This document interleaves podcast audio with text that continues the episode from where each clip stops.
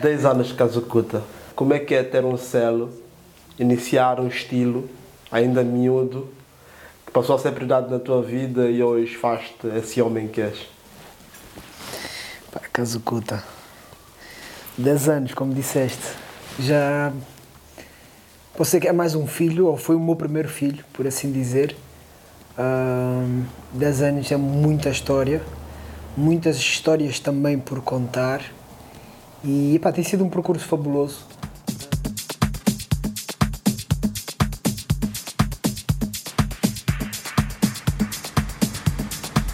Ahm, inicialmente em Angola, como é óbvio, com aquele sonho de querer eh, começar a produzir música eletrónica com elementos africanos e já com uma visão um bocado mais alargada eh, em direção àquilo que se está a fazer hoje em dia, que na altura algumas pessoas chamaram-me de maluco, que não era possível fazer, mas hoje em dia todos podemos comprovar que ouve-se pelo mundo inteiro. Como é óbvio, foi influência hum, por outros artistas do mundo a quem eu tive acesso através da internet ou a ver pessoalmente durante as viagens e tudo mais. Mas o que é certo é que o chamado Afro House, Afro Tech, hum, esta mistura que cada um hoje em dia já chama aquilo que, que quiser, para haver novas fusões e novas experiências e coisas do género. Mas isto para dizer que a Kazukuta, eh, no, início da história, por assim dizer, pelo menos referente ao, país Angola, hum, estava lá nesse início. Eu, uh, Silivi, DJ Jesus, Havaiana, Satélite, são assim os primeiros nomes que me vêm que na altura já estávamos a tentar produzir hum, algo aproximado daquilo que está-se a consumir hoje. O meu primeiro álbum, com o Silivi, foi o Malembe Malembe, teve sucessos como Tambuleno, Elegom Bonsá, Pemba, Nobá, hum, entre outros. Ou seja, acho que em relação a Angola, todas estas músicas marcaram de certa forma o país ou toda a gente que se lembra desta, desta fase ou desta altura. Marcou também o meu início enquanto DJ e produtor, porque foi um bocado depois destas músicas que as coisas então começaram a acontecer. Começaram a aparecer então os primeiros convites para tocar fora de Angola, neste caso a começar a vir então de Angola para Portugal e depois de Portugal, graças a Deus, as coisas começaram a crescer de tal forma e comecei então a crescer para o mundo, Grécia, Holanda, eh, Cabo Verde, por acaso eu sou filho de pai cabo-verdiano, mas demorei muito tempo até visitar Cabo Verde pela primeira vez e hoje em dia já fui lá bué de vezes, mas é engraçado que desde a primeira vez ou essa primeira vez aconteceu então depois de lançar as minhas músicas, ou seja, depois daquilo que eu tinha, que eu tenho para dar ao público, de certa forma, foi então isso que me levou até à terra do meu pai e, e ter a oportunidade de conhecer aquela terra magnífica eh, e que eu gosto bué. então, tudo isso é uma história que de certa forma já tem 10 anos, ou mais de 10 anos talvez, porque eu quando fui para Angola, eu mesmo estando cá em Portugal já tinha aquela ideia de começar a produzir, ou de querer produzir, só que tentava fazer vários beats, onde usei vários softwares, desde Reason, Ableton Live, uh, Fruity Loops, uh, mas nenhum deles eu me identificava, ou seja, achava tipo um bocado um, o, o dó de certa forma um pouco complexo. Então foi engraçado que depois de chegar em Angola, o DJ Ari, um DJ angolano também, mostrou-me então na altura que ainda era o GarageBand, uh, depois então evoluiu para o Logic e eu depois de ver então aquela aplicação uh, simplesmente apaixonei-me e achei que para mim era muito mais simples para conseguir uh, executar as ideias que eu tinha na minha cabeça. Foi então que comecei a fazer então as minhas primeiras músicas e assim nasceu a Kazukuta. Qual é o estado atual da Kazukuta e como é que tu olhas os próximos 10 anos? Para mim, eh, já tinha dito e volto a repetir, a Kazukuta está muito bem de saúde, porque dentro da ideia que eu tinha do que era a Kazukuta, nós de certa forma, com as pessoas que estou a trabalhar hoje em dia, conseguimos evoluir a Kazukuta para um novo patamar, por assim dizer. Tudo começou como uma espécie de uma fusão em termos de misturar então os elementos de música eletrónica com os ritmos africanos, mas a certo ponto, eh, rapidamente eu consegui perceber que só isso não iria ser o suficiente. Então nós tínhamos que evoluir para algo eh, que, que, eh, chegasse ou que fosse abranger mais pessoas uh, a nível do mundo. E essa razão, como é óbvio, de todas as viagens que eu fiz pelo mundo inteiro, comecei a perceber que há certas coisas que funcionam e há outras que simplesmente só funcionam no nosso mercado. Eu quando digo nosso, é o mercado angolano, que de certa forma ficas quase dentro de uma bola ou de uma bacia, por assim dizer, um, e que simplesmente não sais dali. Então, para poder sair dali, tens que fazer algo um bocadinho mais out of the box um, para conseguir então chegar um, a um público mais vasto, por assim dizer. Então, os elementos da Casa Oculta neste momento é o Alpha, que é DJ, produtor. Depois temos o Mate, DJ, produtor também. Uh, lançou o álbum o ano passado. Uh, também está a fazer remixes espetaculares. A carreira está a correr bem, ajuda muito na editora, na Casa Oculta também. Um, depois temos os Homeboys, um, são dois gêmeos. O Nelson está a viver cá em Portugal, o Bruno está a viver em Angola. Um, lançaram um álbum também há muito pouco tempo, graças a Deus em Angola e já começamos a tocar um bocadinho em outros mercados, como França, uh, aqui em Portugal também, meia volta também já toca em alguns lados. Um, então, pá, de certa forma, todos os artistas estão a fazer uh, ou estão a cumprir com a sua parte. Temos assinado também alguns artistas da África do Sul, temos o DC, temos o Subjax, uh, temos Cucini, uh, entre outros. Aquilo que eu quero para o futuro, de certa forma, é concentrar um bocado as coisas nos artistas que são Kazukuta. E eu quando digo artistas que são Kazukuta, um, estou a falar do Jeff, estou a falar do Mates, estou a falar dos Homeboys, ou seja, artistas que estão dentro da estrutura e que de certa forma para potenciar ainda mais a música deles e tentarmos evoluir a, a, coisa de outra forma, porque aquilo que eu sinto hoje em dia é que é preciso haver, não vou dizer que é preciso haver um trabalho de equipa, porque trabalho de equipa é preciso haver sempre, mas tentar um, levar uh, de certa forma a crew a um outro nível. Então o Jeff já está num nível, um, é de certa forma tentar trazer esses artistas para o mesmo nível. Uh, não haver uma discrepância, por assim dizer, de, de, de, de mercado, se calhar, não sei se estou a falar errado ou não, mas tentar fazer com que esses artistas cresçam também em alguns mercados para fazer com que a coisa funcione de uma outra forma. Então as pessoas podem continuar, como é óbvio, a enviar uh, demos para a Casa Oculta, mas o que é certo é que a prioridade vai ser sem dúvida a música do Jeff, do Mate e dos Homeboys. Sem esquecer que depois também temos um artista em Angola, que é o, o BZB, Uh, mas o BZB é outra vertente, por assim dizer, uh, porque ele é cantor. Lançámos o álbum Lua Negra há uns anos atrás. Uh, neste ano já começámos a trabalhar em músicas novas. Não vou dizer que para o ano teremos um álbum, mas quem sabe um single ou dois singles. mas estamos a trabalhar. Portanto, para o próximo ano, música nova, de certeza absoluta, vão ter também do BZB. Se tivesse a oportunidade de editar Wikipedia fala de música eletrónica africana, o que é que não faltaria na introdução? Pergunta engraçada.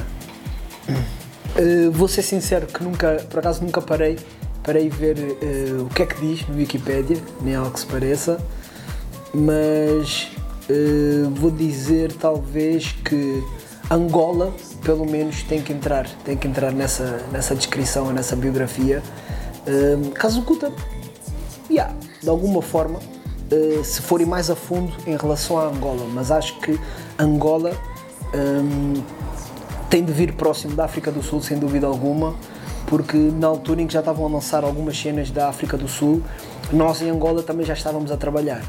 Uh, eles começaram primeiro, sim, mas uh, sem dúvida alguma que Angola já estava a trabalhar, tanto que naquela mesma fase a maior parte dos convidados internacionais que nós tínhamos nos eventos eram DJs sul-africanos. Né? Um, algo engraçado é que ao mesmo tempo tu nunca viste muitos DJs angolanos a irem tocar a África do Sul, mas viste quase todos os artistas sul-africanos a irem tocar em Angola. Um, mas pronto, isso já é outro assunto.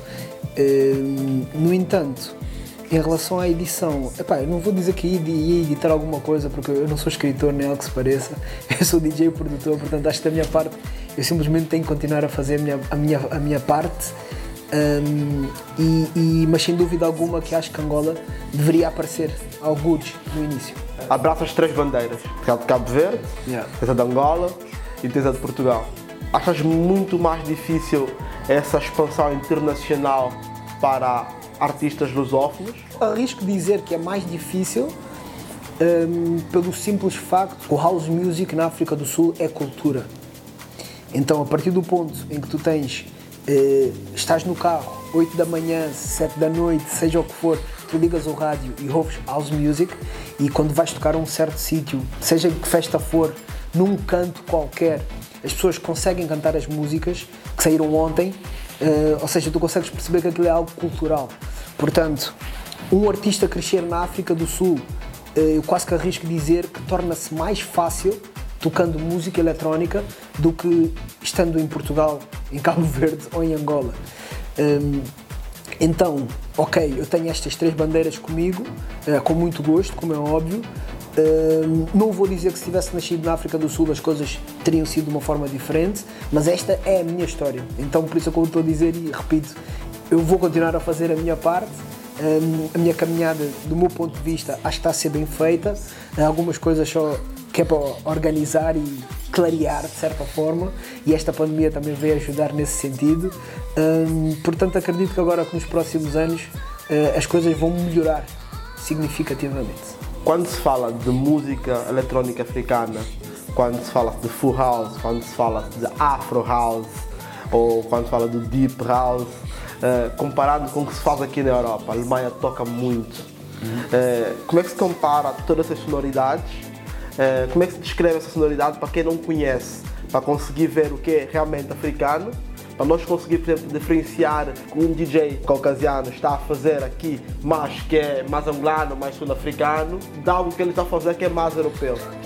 Tu que és produtor e DJ, como é que, que é que nós, ouvintes, temos que estar atentos? Bro, o que é que nós temos que estar atentos? O que é que vocês, de certa forma, têm que estar atentos? Isso é um bocado difícil de descrever porque música hoje em dia, bro, é fusão. Então é um bocado difícil de descrever, tipo, para ser Afro House tem que ser assim, para ser uh, Afrotech tem que ser assim. Um, então torna-se um bocado difícil de descrever ou de tentar especificar o que é que é o quê, mas uh, eu acho que tu consegues perceber um pouco a partir do momento em que se a música tem muito vocal, um, se a música tem muitos instrumentos, se a música é mais uh, minimalista, por assim dizer, um, que tipo de instrumentalização é que foi feita. Então, quando a sonoridade está um pouco mais próxima do techno, quase que arrisco dizer, hoje em dia há o melodic techno, há o afro, há, tipo, whatever, há muitos géneros. Um, Tu, por exemplo, vais às lojas de música digital, tens o Beatport, tens o Tracksource e tu vais ver, por exemplo, o, o top da Afro House, que eles chamam de Afro House, uh, do momento, e tu, por exemplo, se calhar não tens lá nenhum produtor black ou nenhuma música que saiu da África do Sul e se calhar tens uma música que saiu de Berlim. Então tu ficas tipo, oh, saiu de Berlim, Afro House, mas isto eu não me identifico com isto, mas estão a chamar de Afro House. Então é um bocado confuso para tentar explicar. Uh, bro, eu acho que mais vale é as pessoas simplesmente gostam da música, pelo menos é aquilo que eu faço. Uh, quando gosto de uma música, toco. Quando não gosto e não me identifico, não toco. Mas aquilo que eu vou dizer que eu toco chama-se Afrotech, não é Afro House, é Afrotech. Porquê? Porque eu tento fazer uma fusão ou uma mistura de techno, literalmente techno, com o Afro House ou com elementos mais afro. Não necessariamente as músicas, por exemplo, se calhar que eu fazia no início, os Egon Bonsage, a Piluca e tudo mais, uh, porque se calhar era muito instrumentali instrumentalizado um, e algo um pouco mais minimal, com menos elementos, uh, com algo mais eletrónico, com algo mais analógico. Então é por esses sentidos e por essa onda que eu quero ir e estou. Um, portanto, aquilo que o Jeff toca é Afrotech e não Afro House. Esse Afrotech que tu tocas é uma evolução do, do Jeff sem o Zilla? Ou sempre foi a tua cena? Uh, de, desde, que, desde que eu me apaixonei pela música eletrónica, eu sempre fui mais virado para o techno, por assim dizer. Techno, depois veio o house music um, e tudo mais. Uh, nessa altura, aquilo que eu ouvia e o que existia era música feita pelos europeus e pelos americanos, como é óbvio. Uh, na altura, os americanos estavam no top, uh, os franceses estavam no top, então a maior parte das músicas que eu ouvia eram produzidas por eles. Com o passar do tempo, um, fui descobrindo novas coisas, como é óbvio. Minha mãe é angolana, o meu pai cabo-verdiano, comecei a ouvir muita música africana em casa, em festas e tudo mais. Um, então cresci a ouvir as duas coisas. Então foi essa a inspiração que me deu inicialmente um, para começar a produzir e então começar a fazer esta tal fusão que é o que está a ouvir hoje em dia. mas hoje em dia o Jeff, uh, este Jeff de agora, sem dúvida alguma que é uma evolução mas ao mesmo tempo um bocado daquilo que o Jeff já era no início. Ou seja, quando eu era criança, era um bocado já isso que eu ouvia, mas sem aquele toque ou aquele swing meio afro nas músicas. Aquela sonoridade mais techno, mais dura, por assim dizer, mais minimalista, mas ao mesmo tempo um pouco mais eclética, quase que arrisco dizer, eh, com o balanço então da cena afro, mas de uma maneira mais mais. como é que eu ia dizer? mais, mais fina, sei lá, algo do género, pelo menos foi, esse o primeiro adjetivo que me veio à, à boca. Então, sem dúvida alguma, que aquilo que eu estou a fazer agora já era aquilo que eu tinha idealizado no início. Um, por essa razão é que eu tirei o Afrozilla do meu nome, porque as pessoas estavam a associar só a uma coisa e de todo não era aquilo que eu estava a querer fazer no início. As pessoas levaram-me para um sítio que não era aquilo que eu queria transmitir um, se calhar foi mal interpretado. Então, por essa razão é que eu decidi então tirar o Afrozilla do nome e começar então a fazer a sonoridade que estou a fazer hoje em dia, uh, que realmente é aquela que eu me identifico mais. A Tuga tem muitos DJs, uhum. muitos bons miúdos DJs, desde que tocam o Afro House, que tocam o Techno, e miúdos negros, miúdos como tu, miúdos que têm, são afro-europeus. Uhum. De ver? E claramente que eu também acho que o pessoal que tem a, que tem a possibilidade de ter muitas misturas eh, na sua base tem muito mais vantagens em relação a quem estão sem uma cultura. Imagina, os putos estão em Angola que só fazem eh, a música com base na cultura angolana ou então os putos estão aqui na Tuga que só fazem a cena com base na cultura angolana tu que, principalmente então tu que levas com Cabo Verde, Angola e também tens a base aqui da Tuga, a tua cabeça é infinita com as viagens, yeah. cresce mais ainda. Uh, como é que tu defines o atual momento uh, da música eletrónica africana? E eu designo como música eletrónica africana porque entra todos esses subgêneros novos. Ok. Estás a ver? Ou seja, porque há uma nova base que é essa. Como é que tu descreves a música em Portugal atualmente? Eu acredito que, nos últimos anos, eh, de certa forma, Portugal conseguiu criar quase que o seu próprio estilo Afro House também, tipo, quase que eu arrisco dizer que é o Afro House Tuga. Yeah. Um, isto porque os DJs daqui, né, como tu disseste bem, um, tocam também o Afro House mas ao mesmo tempo com influências um bocado da Tuga, um bocado de Angola, um bocado de Cabo Verde, um bocado dali, Luxemburgo, não sei o que, Holanda, uh, desses, todos esses países. Então eu acredito quase que nasceu então outro estilo, que é o Afro House Tuga, porque uh, a, forma como fazem os beats, a forma como põem as melodias, um, é completamente diferente daquilo que se faz em Angola. É completamente diferente daquilo que se faz na África do Sul. Então, uh, os DJs daqui de Portugal, uh, das duas uma, se continuarem a fazer só isso, também vão acabar por ficar na, na, na, na dita caixa, mas que é a caixa de Portugal. Ou seja, conseguem se calhar ir tocar a Paris, ou já nem vou dizer Paris, vou dizer a França, a Holanda, um, a outros países, por assim dizer, mas acabam por ir de uma caixa para outra caixa. Ou seja, a caixa é a mesma, tal e qual no exemplo que eu dei do Docs e Luanda. Ou seja, vão continuar dentro da mesma caixa. Então, eh, como disse há bocado, das duas uma, ou abrem a mente e começam a fazer algo um bocadinho mais fora da caixa, ou então eh, estão confortáveis nesse mercado e mantêm-se nesse mercado. Mas agora cada um é que tem que saber como é que quer gerir a sua carreira e até onde é que querem ir. dois anos de pandemia, um álbum completamente feito sem pressão, em casa, em frente à Playstation. É. Quais são os planos do Jeff para 2022? Epá, eu já estou em 2023 neste momento. Yeah. Uh, isto porque uh, veio a pandemia, infelizmente, uh, parou tudo, ninguém estava à espera, como é óbvio. parou tudo, parou todos os projetos que estavam em carteira, parou todos aqueles gigs que estavam marcados um, que a nível de carreira se calhar podiam ter feito a diferença já há uns anos atrás.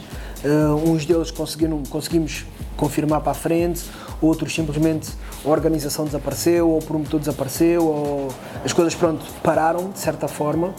Um, inicialmente, na altura da pandemia, vou ser sincero que afetou-me um bocado. Afetou-me um bocado porque um, estava habituado uh, a viajar tipo todas as semanas, por assim dizer, e de repente deparo-me e estou enfiado em casa, ok, gosto de estar em casa, um, gosto de estar no meu espaço, gosto de fazer música, mas ao mesmo tempo quando chega ali quinta, se, quinta sexta-feira uh, tenho que viajar, tenho que ouvir música alta, tenho que ver pessoas, tenho que dançar, tenho que curtir, tá tipo, tenho que estar naquele mundo uh, que eu considero que é o meu mundo. Então, quando já não tinha isso e depois és obrigado a ficar em casa, e não podes circular, não podes fazer nada, hum, torna-se um pouco complicado. Então fiz o álbum uh, sem pressão, como disseste, muito tempo passado na Playstation também a jogar FIFA, uh, quando as ideias não fluem e tudo mais, mas ao mesmo tempo foi uma, uma, uma fase e um período que eu comparei uh, para mim mesmo ao mesmo período em, em, em, quando cheguei em Angola há 10 anos atrás, neste caso, a Casa Oculta faz 10 anos, há 10 anos atrás. Um, isto porquê? Porque eu quando fui viver para Angola, saí de Portugal, acabei os estudos um, e fui com aquele meu foco e com aquela fome de querer criar, de querer fazer, de querer eh, mostrar ao mundo tipo algo novo. E, e foi essa fome, essa vontade, essa força, um, de certa forma, que me deu então as ideias, a energia, se puder dizer, para então começar a criar música. Então essa mesma fase ou esse mesmo período foi o que eu senti agora neste novo álbum, Caminho Iluminado, porque estava em casa, não podia sair, mas de, certo, de repente veio-me então essa, essa força, por assim dizer, que me veio então dar a inspiração e aquela, aquela, aquela vontade de querer então fazer um novo álbum, mesmo em tempo de pandemia. Eh, não estou a ir aos clubes, não consigo ter o feedback do que é que as pessoas estão a ouvir, o que é que não estão a ouvir, o que é que estão a consumir, o que é que não estão a consumir. Todos os produtores estão em casa, está a sair música todos os dias. e me a fazer aquilo que fiz na, mesma altura, tal e qual, que foi na altura em que, que, que cheguei a Angola. Foi começar a ver bué de tutoriais um, de produção uh, agora muito mais virados para música techno, porque é esse o meu objetivo. Um, e então começar então a misturar o techno literalmente com o chamado Afro House ou Afro Tech, ou já nem sei o que, é que, é que a malta quer chamar. Um, então decidi que ia fazer um álbum com alguns temas com vocais, um, mas ao mesmo tempo que com a noção que, que daqui para a frente o vocal de certa forma vai começar a desaparecer na minha, no meu, na minha forma de ver, uh, aquilo que eu tenho idealizado para o Jeff, enquanto artista, enquanto carreira, para os palcos que eu quero atingir, para os festivais que eu quero entrar, para os clubes que eu quero ir tocar e tudo mais, um, o caminho tem que ser esse. Então foi isso que eu tracei para mim, então decidi, ok, provavelmente para a frente vou usar vocais e algo mais musical e tudo mais, mas a ideia que eu tenho é algo muito mais sintetizado, mais eletrónico, mais analógico, com, com máquinas à mistura, com cenas.